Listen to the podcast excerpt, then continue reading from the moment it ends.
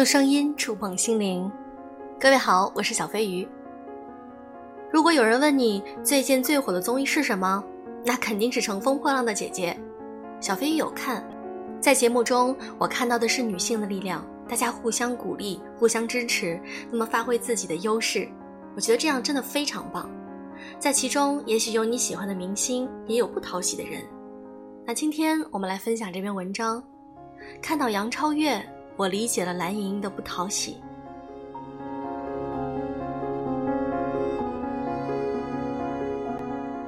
蓝盈莹在《乘风破浪的首期最大黑马之后，争议也随之而来。喜欢她的人很多，理由是显而易见的：她非常的优秀、刻苦、狼性女孩，丝毫不掩饰自己想赢的决心，也凭实力拿到了第一。讨厌他的人也不少，觉得他功利心太强，不太顾及队友的情绪，野心和精明都写在了脸上，用力过猛。尤其是最新播出的一期，他跟吴昕、黄龄组成的一团，提议要三个人演奏乐器，但吴昕根本不会乐器，直接崩溃哭了，觉得自己在拖团队后腿。但蓝盈莹就觉得十天可以学会的乐器，我能做到的，相信欣欣姐也能做到。另外，蓝盈莹对别人的情绪好像很钝感。吴昕生气的时候，他以为吴昕是困了；黄龄有情绪的时候，他也以为黄龄只是累的。这段画面真的是一言难尽，感觉黄龄都无语了。关于蓝盈莹，前几天我看到一个有意思的讨论，网上有一群人一本正经的研究蓝盈这么优秀，当年考中戏是第一名，毕业考北京人艺也是第一，前几年参加《演员的诞生》，演技被章子怡赏识。可为什么却不讨喜，也没有大红？然后有人就分析说，因为她长得不够好看，面相有点刻薄，天生女二的脸，也许整个容就好。这个问题我琢磨了好几天，直到看到杨超越女团两年毕业，哭着说：“我干啥啥不行，跟老板吵架第一名，又出圈上热搜，而且圈到不少好感。”我忽然有点豁然开朗了。观众缘这个东西虽然玄妙，讨不讨喜背后还是有规律和逻辑的。最重要的就是你跟观众有没有共情感。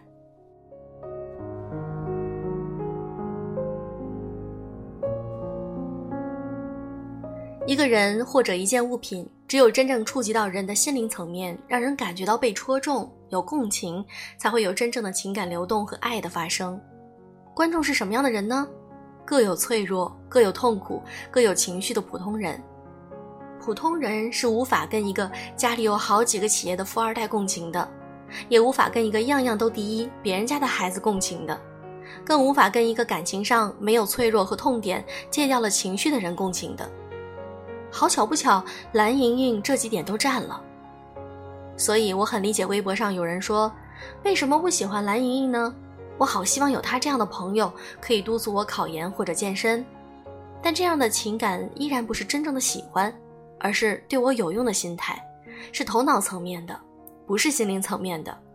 你考上了研究生，还会喜欢你的辅导老师吗？你成功瘦下来，还会对教练念念不忘吗？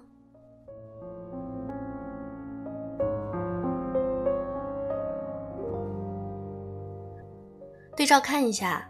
两年前，杨超越是为了两千块钱通告费去参加的一零一选秀的。她没啥才华，常常崩溃到大哭，可就是莫名其妙的被很多人喜欢。节目组聪明的 get 到了他的观众缘，送他出道。杨超越后来参加综艺更真实，在《哈哈农夫》里很自然的撸起袖子干农活。她本来就是农村长大的，这些对她来说都很熟悉。成名了，她也没有学会说什么场面话，讲的东西都很实在。以前刷盘子是打工挣钱，现在当了明星做节目也是打工挣钱。在女团待满两年，依然没有学会跳舞，怎么练都不行，一上台就紧张。毕业对她来讲有一种如释重负的感觉。杨超越身上有多少可以让普通人共情的东西呢？生存处境的艰难，看不到希望的渺茫，以及幸运砸过来之后那种很难融入的痛苦和不适应。以及怎么努力都不行的挫败感。当年和杨超越一起参加选秀的，多的是出身不错、履历不错、才艺优秀的女孩。可是普普通通的观众却只会被杨超越惹哭。观众有太强烈的共情感了。人们喜欢的是某个遥远的明星吗？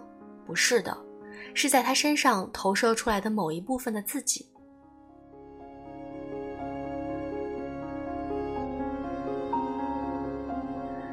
把这个话题再引申一下，也许很容易理解，为什么有些人明明有很多可选择的异性，可他却偏偏没有选那个最优秀的？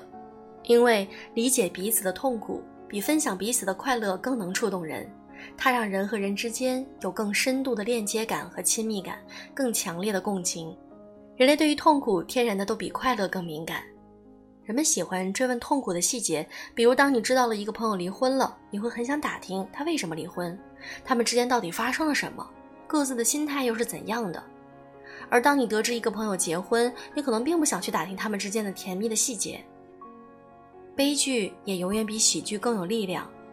莎士比亚写过很多很多经典的戏剧，大家都知道现在流行的四大悲剧和四大喜剧，但是经常被演出的、被谈论的、让人热泪盈眶的。依然是《哈姆雷特》这样的悲剧，而不是《威尼斯商人》这样的喜剧。深层次的逻辑是相通的，人活着就是苦比乐更多的，无论是什么阶层、什么性格的人。所以，如果一个人没有任何的痛苦和脆弱，他可能会看起来很美好，但是是无法走进别人心里的。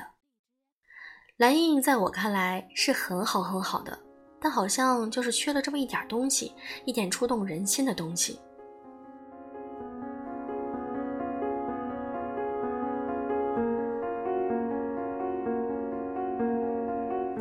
当然，我相信蓝盈莹和杨超越都不是有意而为之，而是他们的境遇和性格决定了如今的场面。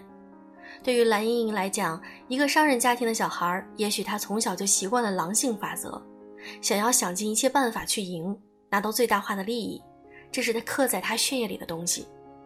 他对其他队友情绪的钝感，给我的感觉也不是神经大条，而是他不想去消耗自己的情绪，觉得那是极大的浪费。对杨超越来讲，他是一个奇迹，他的真实刚好符合了这个时代的审美和情绪，并且无法被模仿与复制。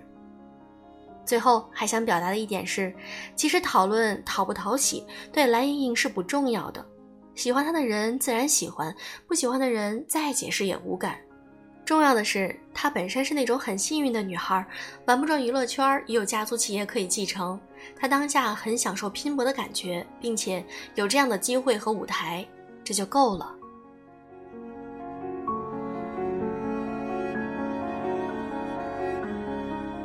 我相信有很多的小伙伴都在看《乘风破浪的姐姐》这个综艺。那小飞跃也在看，而且从中学到了很多的东西，并且能够看出来，嗯，每个女性都是不同的，但是我们都有属于自己的力量。